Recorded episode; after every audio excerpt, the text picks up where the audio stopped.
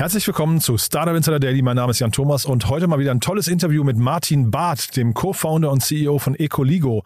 Das kann man vielleicht am besten vergleichen mit Enpal, aber viel, viel komplexer und auch faszinierender, finde ich, denn es geht um das Thema Impact Investing in Solaranlagen in Schwellenländern und das Ganze aber eben auch mit einer Komponente, bei denen man investieren kann in diese Projekte und dann möglicherweise auch noch eine Rendite rausbekommt. Also tolles Thema, muss ich sagen, hat mir großen Spaß gemacht, deswegen würde ich sagen, genug der Vorrede, wir gehen sofort rein.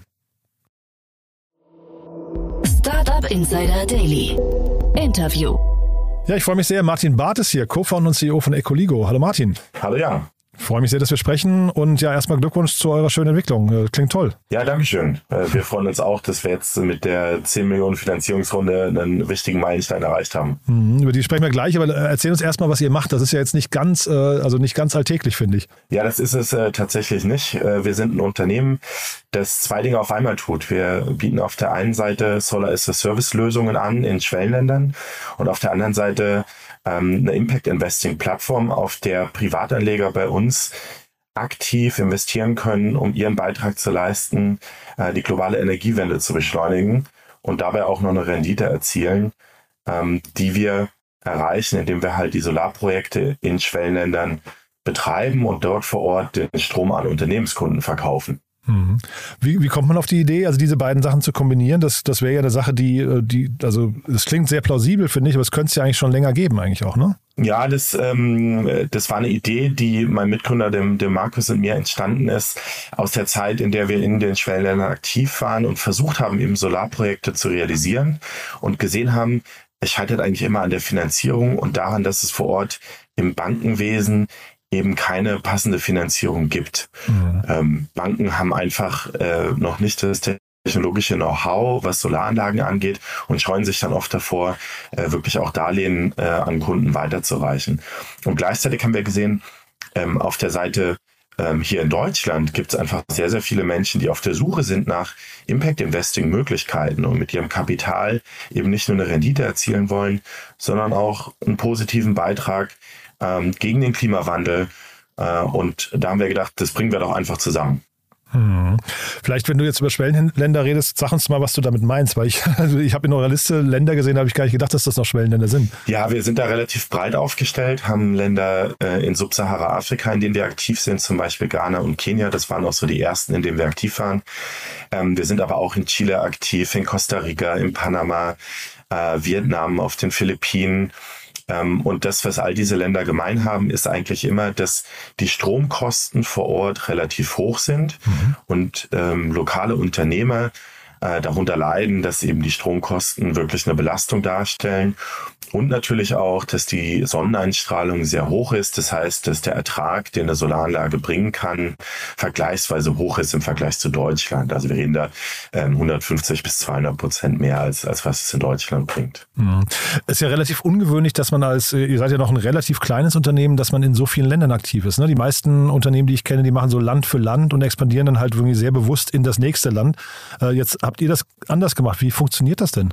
Also wir haben das Unternehmen von Anfang an direkt äh, Remote First aufgestellt Aha. und haben tatsächlich auch in jedem Land, wo wir aktiv sind, ähm, eine Gesellschaft und Mitarbeiter vor Ort. Und Ach, das echt, sind auch Vollzeitmitarbeiter, die, die wirklich bei uns angestellt sind, was extrem wichtig ist, damit die Unternehmenskultur auch ähm, in die Länder getragen werden kann. Mhm. Ähm, und ähm, für uns war von Anfang an wichtig, uns als, als globaler Player zu etablieren und einen möglichst großen geografischen Fußabdruck zu ähm, zu bekommen, weil wir dann äh, Dinge, die in einem Land passieren, ähm, äh, unser Geschäftsmodell nicht so, so arg betreffen. Also das typische Beispiel ist, äh, das haben wir auch gerade dieses Jahr wieder in Kenia, wenn der neue Präsident gewählt wird. Mhm. Ähm, dann scheuen sich eigentlich alle unsere Kunden oder möglichen Kunden davor, ähm, Verträge abzuschließen. Mhm. Alle wollen erstmal abwarten, wie denn die politische Situation sich weiterentwickelt. Und dann haben wir gesagt, wir stellen uns breit auf, wir gehen in viele Länder und sind so eigentlich den äh, geringen politischen Risiken, die es gibt in unseren Ländern, ähm, aber noch viel besser gegenüber aufgestellt. Hm. Wie sehr seid ihr denn euren, euren Kunden, also den Anlegern gegenüber verpflichtet? Also ähm, welche Rolle nehmt ihr da ein? Gibt es da, gibt's da irgendwelche Haftung? Weil ich kann mir das ja relativ, gerade wenn du sagst Kenia und man, man weiß nicht, was, auf, ähm, was da an, äh, an neuen Situationen entstehen kann. Ähm, also wird das für euch problematisch sowas? Ähm, nicht wirklich. Also was uns unterscheidet im Geschäftsmodell ist, dass wir wirklich auch Besitzer der Solaranlagen vor Ort sind. Mhm. Und die Impact-Investoren, die sich auf der Plattform dazu entscheiden, mit ihrem Kapital so eine Anlage zu finanzieren, ähm, die haben genau das gleichgerichtete Interesse wie wir als Betreiber. Wir möchten zum einen natürlich nur Kunden aussuchen, die den Solarstrom von uns bekommen, äh, denen wir auch zutrauen, dass sie äh, über die Laufzeit, also von 20 Jahren, wirklich auch die Rechnung bezahlen können. Das heißt, jeder Kunde läuft erstmal durch eine, durch eine finanzielle Prüfung. Und dann ist es auch so, dass wir als Betreiber der Solaranlage halt sicherstellen können, dass Wartung geleistet wird, dass die Anlage versichert ist. Ähm, wenn der Kunde vielleicht mal äh, einen Monat im Zahlungsverzug ist, dann fassen wir direkt aktiv beim Kunde nach.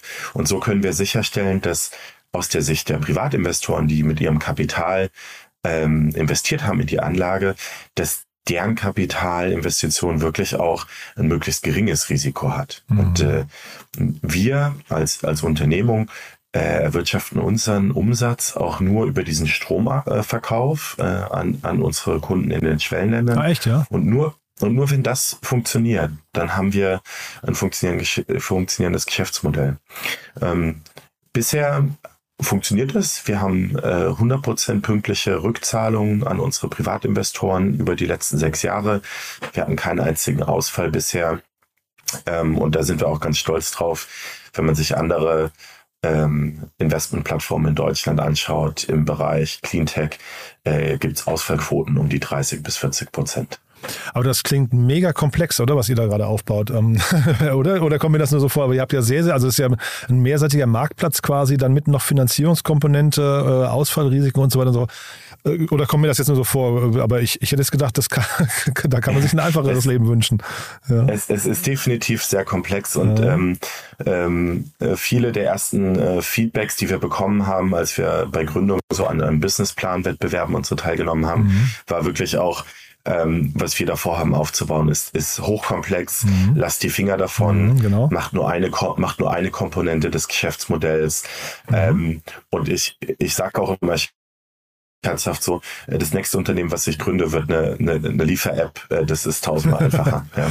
Aber warum dann jetzt doch so komplex? Also was, was hat euch denn geritten, dass also quasi auf die, wenn ihr das Feedback ja oft bekommen habt, dann trotzdem zu sagen, wir wissen es aber besser, wir machen das und äh, gehen den harten Weg?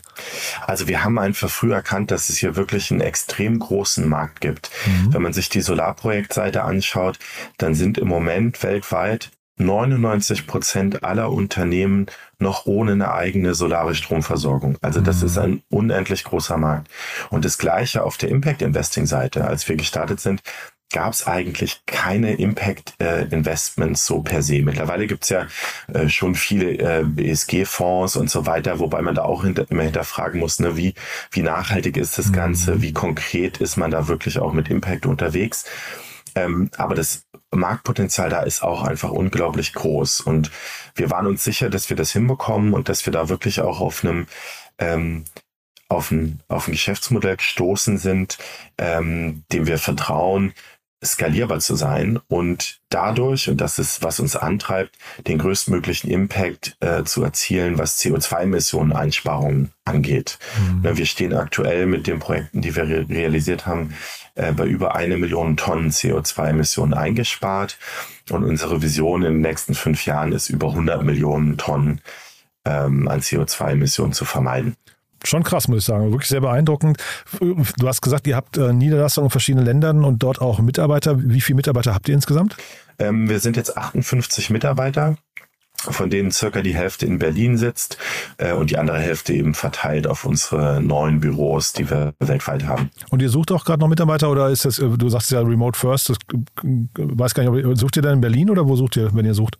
Also wir suchen äh, durchaus auch weltweit. Ähm, wir finden aber, dass trotz Remote Work auch äh, so ein Office Life äh, sehr viele Vorteile hat. Wir haben auch gerade ein neues, äh, größeres Büro bezogen in Berlin mhm. ähm, und freuen uns darüber, immer hier auch neue Mitarbeiter begrüßen äh, zu dürfen mhm. und sind tatsächlich auch weiter auf der Suche nach Mitarbeitern, haben aktuell ähm, äh, knappe zehn äh, Stellen offen und ähm, mit Beginn des nächsten Jahres gehen wir noch mal stärker ins Hiring und haben äh, um die 25 bis 30 neue Stellen zu besetzen. Mhm.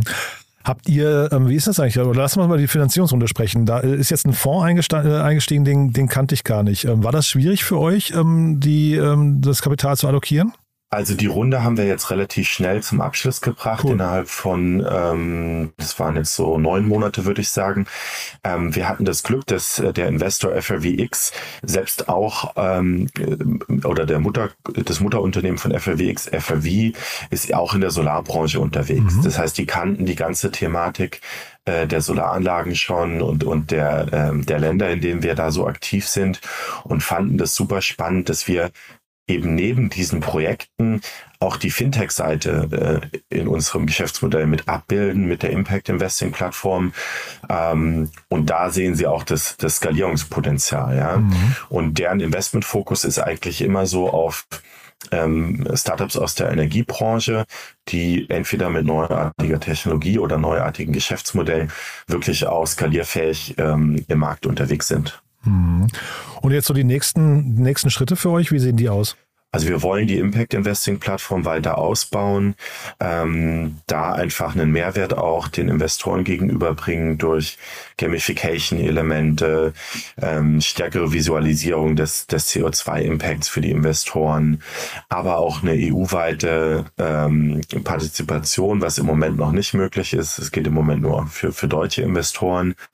Und wir wollen auf der Projektseite einfach noch ähm, weiter wachsen, in noch mehr Länder gehen weil wir sehen, dass das Potenzial einfach unendlich groß ist und äh, wir wirklich sehen, ja, global ähm, geht es darum, die Energiewelle voranzutreiben, mhm. denn auch der Klimawandel passiert ja global. Na, das mhm. ist ja kein, kein Problem irgendwie, was auf eine Region begrenzt ist. Und, und wie sieht es aus? Ich hatte sowohl, sowohl Solar als auch Enpal hier ähm, zu Gast schon und die haben immer gesagt, das Thema Human Capital, also quasi die, die Installateure und so weiter, ist so der, das große Bottleneck. Jetzt kommt dazu auch noch diese ganzen Lieferengpässe. Betrifft euch das auch?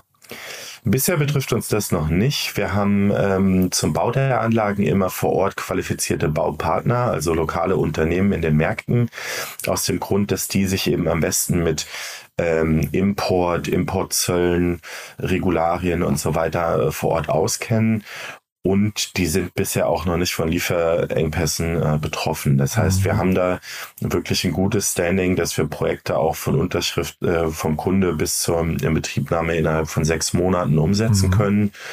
Und ähm, ja, das ist natürlich ähm, generell ein Branchenproblem, aber wir haben da ein bisschen Glück. Was für uns eher so das Problem ist, ist Talentakquise generell. Mhm. Also wir sehen einfach, dass äh, es extrem schwer ist, aktuell gute Mitarbeiter zu finden. Ähm, und das war noch vor ein, zwei Jahren einfach äh, anders. Da war mhm. äh, viel mehr Potenzial am Markt, als das aktuell der Fall ist. Mhm.